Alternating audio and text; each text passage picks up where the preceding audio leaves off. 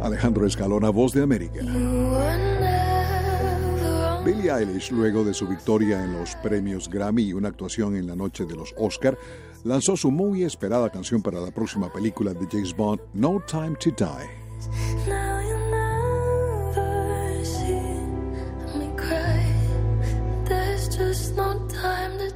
La balada de cuatro minutos, una canción sobre traición y desesperación, coescrita por Eilish y su hermano mayor Phineas, titulada No Time to Die, fue producida por Phineas con un arreglo musical de Hans Zimmer y Matt Dunkley.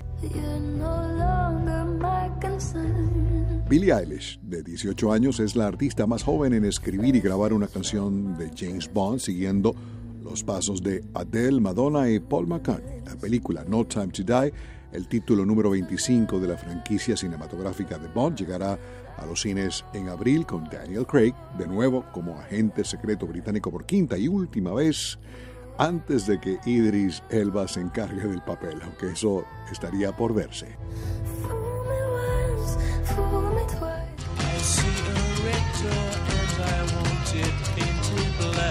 Bill Wyman, ex bajista de los Rolling Stones, está vendiendo parte de su archivo de recuerdos, incluido el amplificador que usó en su prueba para ingresar a la banda de rock británica en 1962. Julian's Auctions anunció que Wyman, de 83 años, está subastando más de mil artículos de una colección personal de instrumentos, vestuario y recuerdos de su época con los Stones.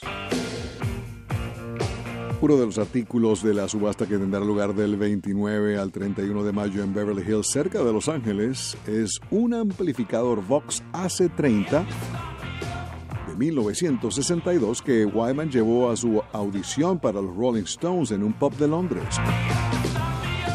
El amp podría subastarse por entre 80 mil y 100 mil dólares o su equivalente.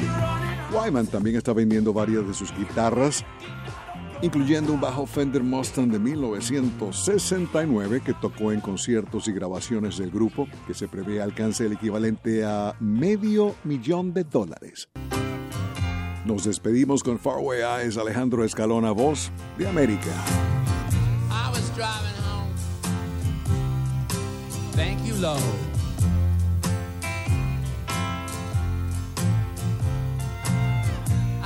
Arrangement to meet a girl, but I was kind of late.